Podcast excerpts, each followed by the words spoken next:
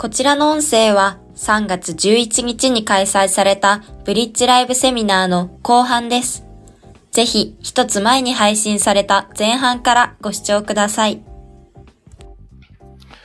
で、えーまあ、そういうう一時情報、おご自身で、その、チャット GPT に関してもですね、えー今世の中でもうあのーはや、いいよいいよっていうことになってきたら、あの肯定的な意見もあれば、えー AI があの幻覚を見て、でも、理路整然としたあのストーリーを育成する能力を持っているので、幻覚ワールドの中での答えが返ってくる場合があると。それいうのに注意しなくちゃいけないっていうような話も出たりですね。あとは、あの人が仕事をしなくなって、その、全部機械に任せることになる。それは仕事が奪われる話だみたいな、ああいうようなネガティブなトーンの話もありますけども、物事はここから進む。で、こういうのを実際に使ってご覧になると、次のアイデアにもつながるんじゃないのかなと。いうふうに思うので、えーやってみていただきたいんですが、今回ここで全く全然違う話をさせていただきます。えーソフトバンクグループの株価の妥当性ということですね。えー昨日の、えーソフトバンクグループは5343なんか随分、あのもうこのシリコンバレーバンクのことを織り込んで下がったのか、あと疑いたくなるようにちょっと元気よく下がったという感じなんですが、これあの、ソフトバンク昔はこれ毎日リアルタイムで更新してたんですけども、今は四半期の決算を発表する段階で、えーそこを締め日とした状態での数字を発表し、ウェブページのところに発表しているもののスクリーンショットです。えー2022年の12月31日というふうに書いてあると思うんですが、私は一切加工してないんですけども、えー一株当たりの NAB 純資産価格は9472円。で、えーその時の年末の株価っていうのは5644円だということが書いてあって、この NAB の算出っていうのはまあこういう式になり、もっとづいてますよという話を言われてます。で、えーご存知の通りソフトバンクの孫さん、最近はもう決算説明出なくなりました。で、えー去年の、去年の秋が最後だったかと思うんですけど、それ以降はご自身で、え説明されなくなった。なんでかって言ったら、私逆の立場で考えると、もうしたくないですよ。あの、あそこでの説明。それは、あのー自分のところの経営がうまくいってないからとかで、そんな話は全くなくて、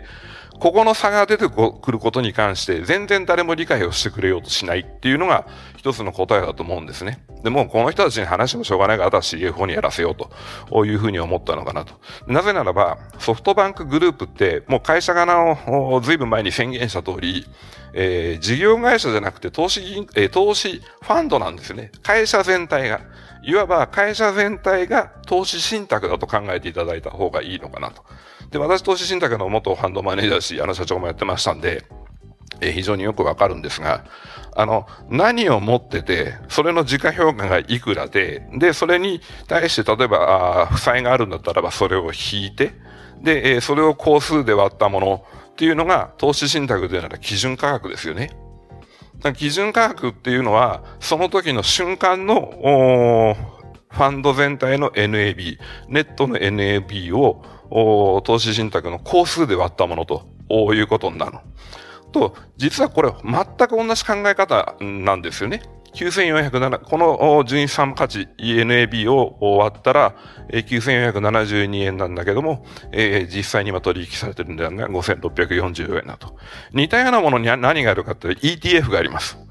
ETF って、えー、純資産価値を、のものを、マーケットで売買してるので、純資産価値イコール、えー売買価格にはなってないんですよね。だ時々流動性の問題とかで、えー NAB が上がってても、お株価が追いついてこないとかですね、その逆もあるというものなんですが、この会社の考え方はちょっと違うよね、というところですね。で、これをちょっと分解してみましょうというのが、あ一つの私の考え方なんですけど、なんでこれをやるかっていうと、一時情報に触れてくださいっていうことから、皆さんにご判断いただく、ちょっと視点をご案内したいなと。いうことなんですけど、これ、あのー、今度はちょっとホームページじゃなくて、えー、ソフトバンクの決算資料ですね。で、えー、ソフトバンクのポートフォリオの内容っていうのが、2022年の3月末と、2022年の12月末とで、えー、比較されているということになって、で、えー、まあ、ビジョンファンドがあありますっていうところなんですが、あの、アリババが、あ昨年の3月だと、えー、ポートフォリオの23%を占めてたのが、あ売却したりして12%になりましたと。で、えー、今現在、上場株式の時価っていうのは、あえ比率っていうのはポートフォリオ全体の44%ですよっていうことを示してるんですね。で、このもの。NAB として計算されているものは、さっきの上場株式プラス、えー、ビジョンファンドなんかのようなあ未上場株式の分の時価総額。それを合わせたもの、そこから負債を引いたものが、あこの数字で1株当たりこの数字になるよということなんですが、この数字のうち44%は上場株式のはずですよね。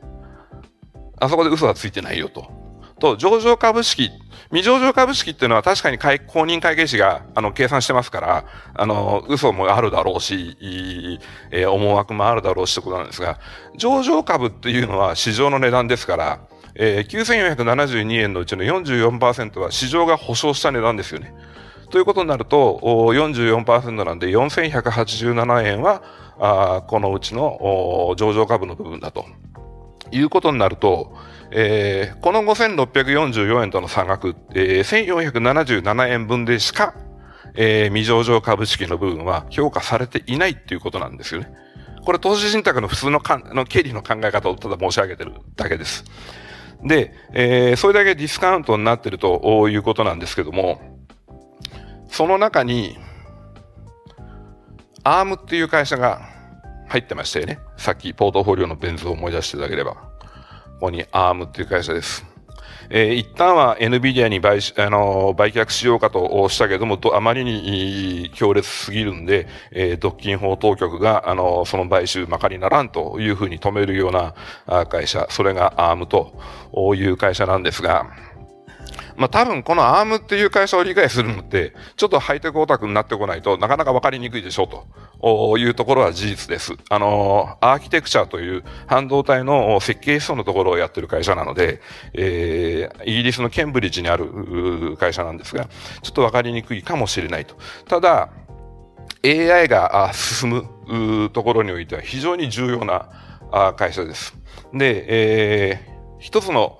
サンプルで言うとですね、富岳ってスーパーコンピューターありますよね。富士通が作ったやつ。富岳のスーパーコンピューターに入っている CPU っていうのは、えー、ARM のアーキテクチャで作られたあ CPU なんですね。で、皆さんが使われている、私も使ってます、こういうスマホ類とかは全部、あの、基本的に ARM のアーキテクチャです。だけど、パソコンとかサーバーっていうのは全部インテルのアーキテクチャだろうと思われるかもしれませんが、違うんです。もう今や。Mac、あの、Apple が作ってます、Mac、えー、Mac っていうパソコン。あれは、あ今や全部 ARM のアーキテクチャに変わってる。それは、なぜかって言ったら、消費電力が非常に低い設計思想ができる CPU、CPU の設計思想を持ってるからなんですね。で、えー、まあ、あんまりそこのところはどうでもいいんですが、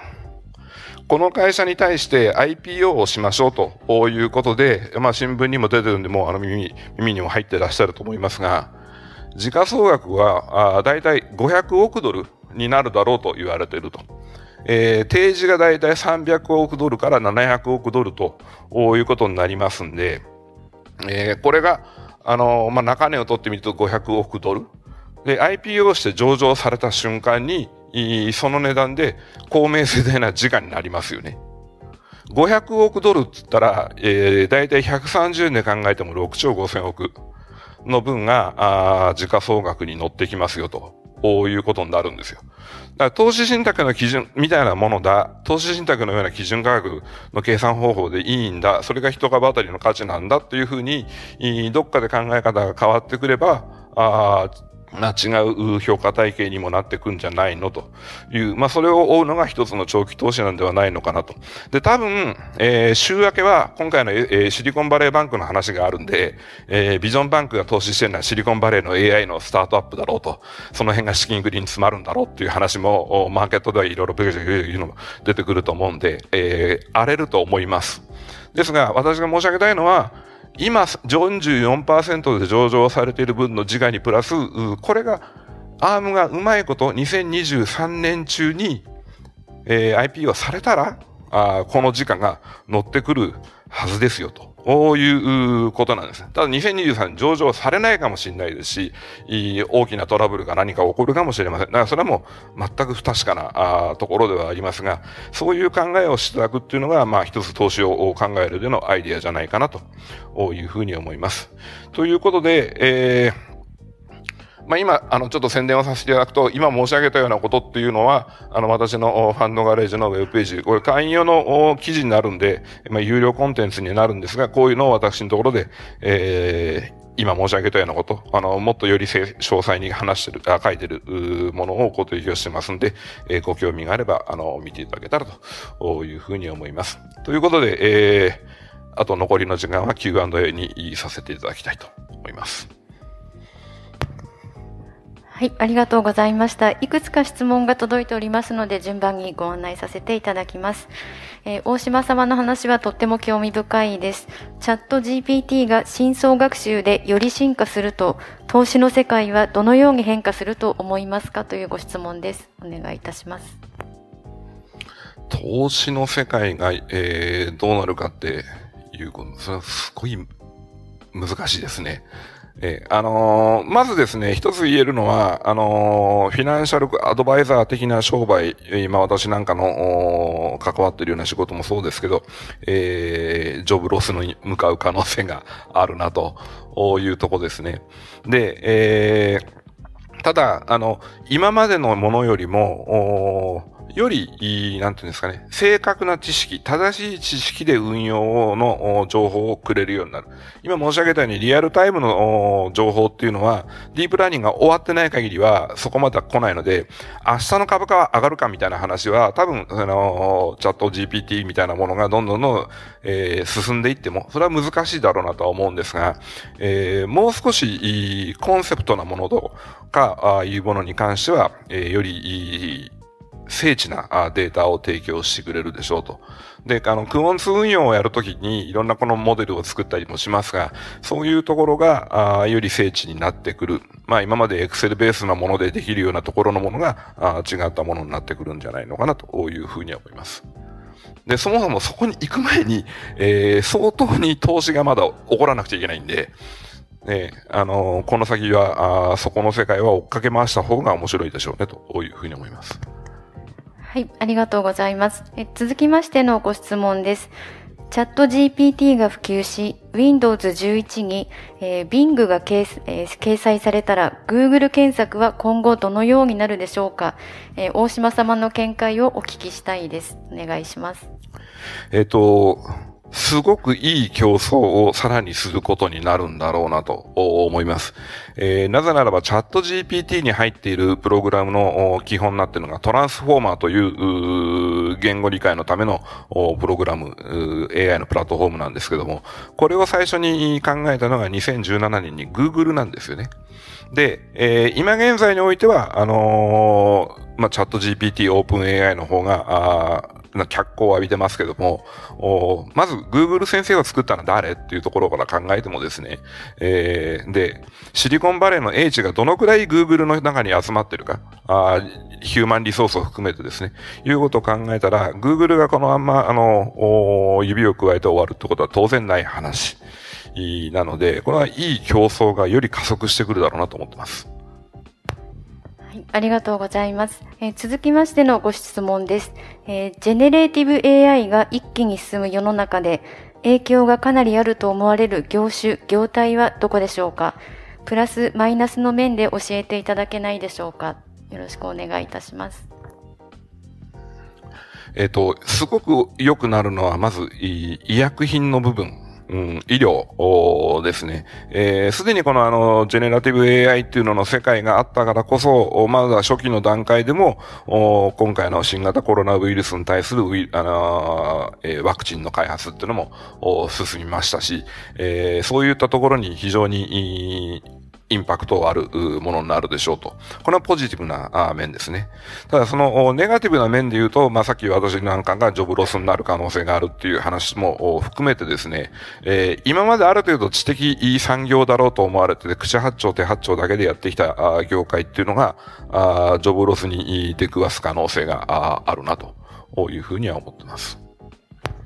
ありがとうございます。えー、あとですね、会場のお客様からご質問をいただいておりまして、えー、まあ、ちょっと日経平均とか先物に関する値段のことなんですけれども、えっ、ー、と、10日の金曜日に日経平均先物ともに、えっ、と、下落しておりますと。で、これからの日経平均、あの、これ2万7000を切る可能性はあるんでしょうかというご質問が来ております。なんか見解を教えていただければとのことです。お願いします。はい、えっ、ー、と、2万7000円を切るか切らないかっていうことであれば、切る可能性は結構高いんじゃないのとは、あ思います。それを、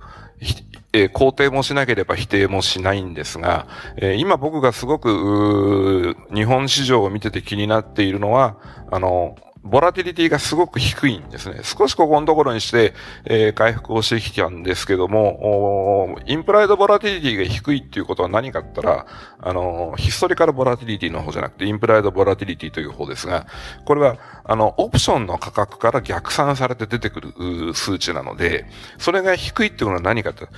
割と皆さんノーガードになっちゃってるんですね。ヘッジしてないんですよ。オプションをみんなが必要だ、ヘッジしなきゃっていう局面になると、オプションのプレミアムが上がっていきますから、インプライドボラティティも高くなってくるんですね。で、それが低いってことだからみんな今、もう何のノーガードの状態で両手垂らしてダランとマーケットにいるということなんで、えー、何かネガティブなものがポンとくると下がりやすい局面にあると。それと、ちょっと PER が高くなってきた。絶対値で見たら決して高いとは思わないんですが、あの、2020年3月のあの、えー、パンデミックの前と後ろで仕分けたときに、予想 PER の今の水準というのが、あの、後のパンデミック後で今一番高いところの海外まで来ちゃってるんですね。なので、えー、今回、今度の2022年、あ、23年3月期の決算が発表される段階において、えー、次の来期の業績予想が、あいいものが出てくるか出てこないかっていうことを考えると、お悲観バイアスがかかりやすい、えー、日本という国から考えるとですね、えー、ちょっと PR がサポーティブなものではないという判断をされる場合もあるかもしれないと。であと、足元でこのシリコンバレーバンクの話っていうのが、どこまで拡大して、エスカレートして、リーマンショックの二度目だ、みたいな話にまで誰かが言い始めると、それはショックを受けるでしょうねと。みんなあの、ヘッジしてないですから、ズドンと下がると。えー、昨日の日経平均の先物が27,500円ぐらいでシカゴ終わってるんで、えー、まあその下の500円ぐらいって言っても誰も文句を言わないレベルという感じだと思います。本日も最後までご視聴いただきありがとうございました。ぜひ、この番組への登録と評価をお願いいたします。ポッドキャストのほか、公式 LINE アカウント、Twitter、Instagram、Facebook と各種 SNS においても投稿しているので、フォローもよろしくお願いします。いろはぎ投資でぜひ検索してみてください。